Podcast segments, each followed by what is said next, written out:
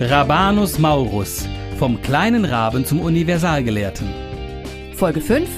Ich habe Recht. Heftiges Ende eines Streits. Rabans Rückzug aus Fulda führte nach Jahren zu einem unerwarteten Comeback. Ja, plötzlich war er Erzbischof von Mainz. Ist Raban also everybody's darling gewesen? Oder gab es auch Menschen, die nicht seiner Meinung waren? Ein ehemaliger Schüler von ihm, Gottschalk aus Sachsen, reist durch das Land und verbreitet andere Lehren. Gottschalk, schon wieder Gottschalk. Wo sind Feder und Tinte? Verehrter Markgraf Eberhard von Freol, lieber Freund, in deiner Gegend ist ein Gerücht verbreitet worden, wonach feststeht, dass ein Halbgebildeter mit Namen Gottschalk bei euch weilt. Dieser lehrt, Ach, was für eine Feder. Sie hätte längst erneuert werden müssen. Dieser lehrt, dass die Vorbestimmung Gottes jeden Menschen festlege. Diese Sekte hat bereits viele mit sich in die Verzweiflung gerissen. Sie macht die Menschen, den Verkündern des Evangeliums, abspenstig. Gottschalk ist im Alter von sechs Jahren ins Kloster Fulda gekommen, da war Raban noch Schulleiter. Einige Jahre später wollte Gottschalk seine eigenen Wege gehen und das Kloster verlassen. Raban, zu dem Gottschalk wahrscheinlich eine enge Bindung hatte, ließ das nicht zu. Wieder ein paar Jahre später verbreitet Gottschalk die Lehre der Prädestination. Das heißt, dass Gott schon vor der Geburt eines Kindes festlegt, ob es später gut oder böse wäre. Das Kind und später der erwachsene Mensch hätte keine Chance, sich anders zu verhalten. Das heißt auch, Wer Verbrechen begeht, wäre unschuldig, da das von Gott so festgelegt ist. Der Mensch könnte sich demnach nicht ändern, sondern bliebe wie er ist, vorherbestimmt. Darin sieht Raban schwerwiegende Folgen für die Moral und die Gesellschaftsordnung bedroht. Das muss er aufhalten. Als ob Gott mit seiner Vorherbestimmung den Menschen dazu zwinge, verloren zu gehen. Welch Frevel! Auf Augustinus beruft er sich auf unseren Bruder Augustinus. Wie konnte es nur so weit kommen? Gottschalk, mein lieber Gottschalk, warum stellt er sich gegen mich? Was habe ich falsch gemacht, dass er auf diesen Weg geraten ist? Als Schüler war er schon aufbrausend, ja, aber neugierig und so klug. Er spaltet noch das ganze Volk. Die Schwachen werden verzweifeln. Sie werden sagen, was habe ich es nötig, mich für mein Heil und das ewige Leben anzustrengen? Gott ist allmächtig, aber ich muss mich dennoch mühen, um in sein ewiges Reich zu kommen. Gottschalk, warum ist es so weit gekommen? Wir wissen nicht, warum Raban so extrem wütend und aggressiv gegen Gottschalk vorging. Fakt ist, dass es eine Synode also eine Versammlung der Bischöfe und kirchlicher Vertreter gab, die Gottschalk anhörten. Vermutlich wurde ihm aber nicht richtig zugehört, und das Urteil war hart. Lebenslange Kerkerhaft und ewiges Schweigen. Er musste seine Schriften verbrennen und wurde ausgepeitscht. Halb tot kam er in ein Kloster. Gottschalk lebte schließlich länger als Raban und starb in seiner Zelle vergessen und wahnsinnig. Ja, Meinungsverschiedenheiten können schlimme Folgen haben. Familien und Freundschaften können zerbrechen. Was hält uns eigentlich davon ab, Irrtümer einzugestehen? Warum ist Einsicht so schwer? Willi ist 16 und kennt das Problem. Ihm fällt es schwer, Fehler zuzugeben. Und Meinungsverschiedenheiten kennt er zu Genüge, weil er als überzeugter Vegetarier schon mal vehement seine Meinung vertritt. Willi lebt mittlerweile in Schottland. Er ist 2020 mit seinen Eltern dorthin gezogen und das Gespräch mit ihm haben wir via Zoom geführt. Also es gibt natürlich da das bekannte Beispiel, den, den Vegetarier- und Nicht-Vegetarier-Streit.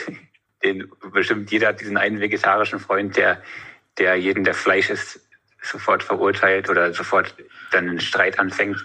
Und ich bin auch oft in dieser Situation, weil, also ich bin selber Vegetarier und ich denke mir auch oft, ich will nicht so die Person sein, die jetzt alle anderen die nicht Fleisch, also die nicht vegetarisch sind, eines Besseren belehrt oder dann gleich Diskussionen anfängt. Aber auf der anderen Seite denke ich mir, ich bin ja Vegetarier, weil ich das für richtig halte und daran glaube. Und es wäre ja auch falsch, das, äh, also das nur für mich zu behalten, weil ich ja der Meinung bin, dass es richtig ist, ist es ja auch eigentlich natürlich, dass ich es vertreten will. Und ich habe auch schon mich das ein oder andere Mal mit, mit Leuten sehr darüber gestritten, weil man versucht natürlich, den anderen von seiner Seite zu überzeugen, gerade bei so moralischen mhm. Fragen, weil wenn man selber davon überzeugt ist, dass man richtig liegt, dann kann der andere, wenn er eine andere Meinung hat, ja nur falsch sein. Bei den meisten Streits ist es natürlich immer schwierig, sich irgendwie zu vertragen, weil um sich zu vertragen, muss ja immer, müssen ja immer, muss man immer aufeinander zugehen, beide Seiten. Und das ist, fällt mir auf jeden Fall super schwierig, weil es gibt nichts Schlimmeres, als wenn man nach einem Streit sich eingestehen muss, eigentlich äh, hatte der andere recht. Also das fällt mir zum Beispiel sehr schwer. Aber äh, generell ist eigentlich für mich der beste Umgang mit einem Streit man braucht erstmal ein bisschen Ruhe voneinander auch. Aber das Wichtigste ist eigentlich immer darüber zu reden. Das klingt jetzt vielleicht irgendwie so, sagt jeder, macht aber niemand. Aber es ist tatsächlich einfach, weil ganz oft hat man Missverständnisse oder falsche Bilder oder aus Situationen heraus streitet man sich. Und wenn man einfach sich gesittet darüber unterhält, dann kann man ganz oft Lösungen finden. Und im Nachhinein wirkt so ein Streit dann fast sogar lächerlich. Der Streit zwischen Raban und Gottschalk ist keine Kleinigkeit gewesen. Diese Meinungsverschiedenheit betraf alle. Sie betraf Regeln, nach denen die Gesellschaft damals funktioniert hat.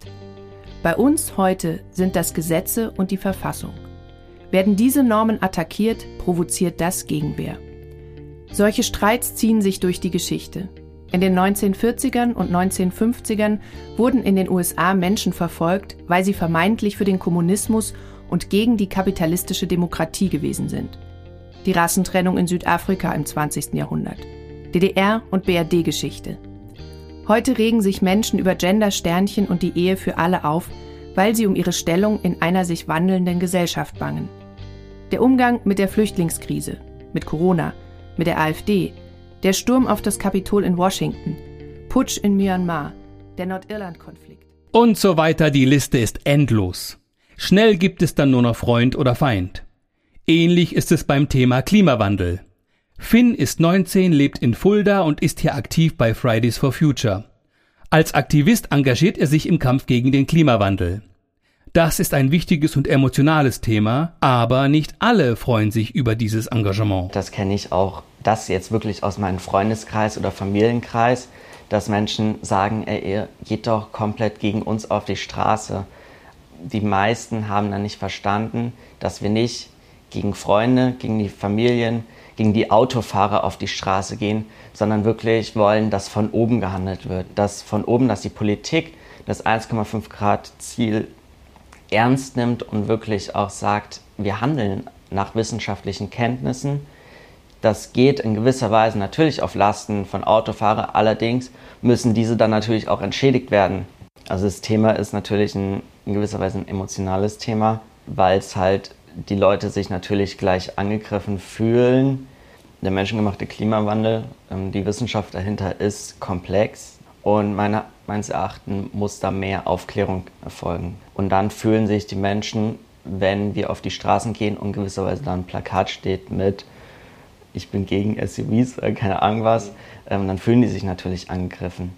Uns wird tatsächlich oft an den Kopf geworfen, dass wir kompromisslos sind. Allerdings ist das Problem, der Klimawandel existiert und das 1,5 Grad Ziel muss eingehalten werden, sonst gibt es eine Katastrophe. Dabei gibt es keinen Kompromiss. Wie dieses Ziel eingehalten werden wird, ist mir egal. Also das kann geschehen durch neue Techniken, ähm, durch egal was, aber letztendlich mit der Natur kann man nicht verhandeln. Klar kam durch Trump nochmal eine ordentliche Bewegung zustande, aber in Deutschland ist die Zahl an Leugnerinnen sehr gering. Die Streitkultur im 9. Jahrhundert war sehr hart und intellektuell. Könige, Bischöfe, Wissenschaftler diskutierten intensiv und auf hohem Niveau. Viele Synoden, also Versammlungen, sind dokumentiert, andere wiederum nicht. Von dieser Auseinandersetzung zwischen Raban und Gottschalk sind nur zwei Dokumente erhalten. Eines von Gottschalk und eines von Raban. Für Gottschalk endet der Streit dramatisch. Auch Raban brachte die Härte des Urteils schon in seiner Zeit viel Kritik und Unverständnis ein. Obwohl es nicht ungewöhnlich war, jemanden aus einem Kloster auszuschließen, wenn er eine andere Meinung hatte. Und doch erscheint es, dass er hier zu weit ging.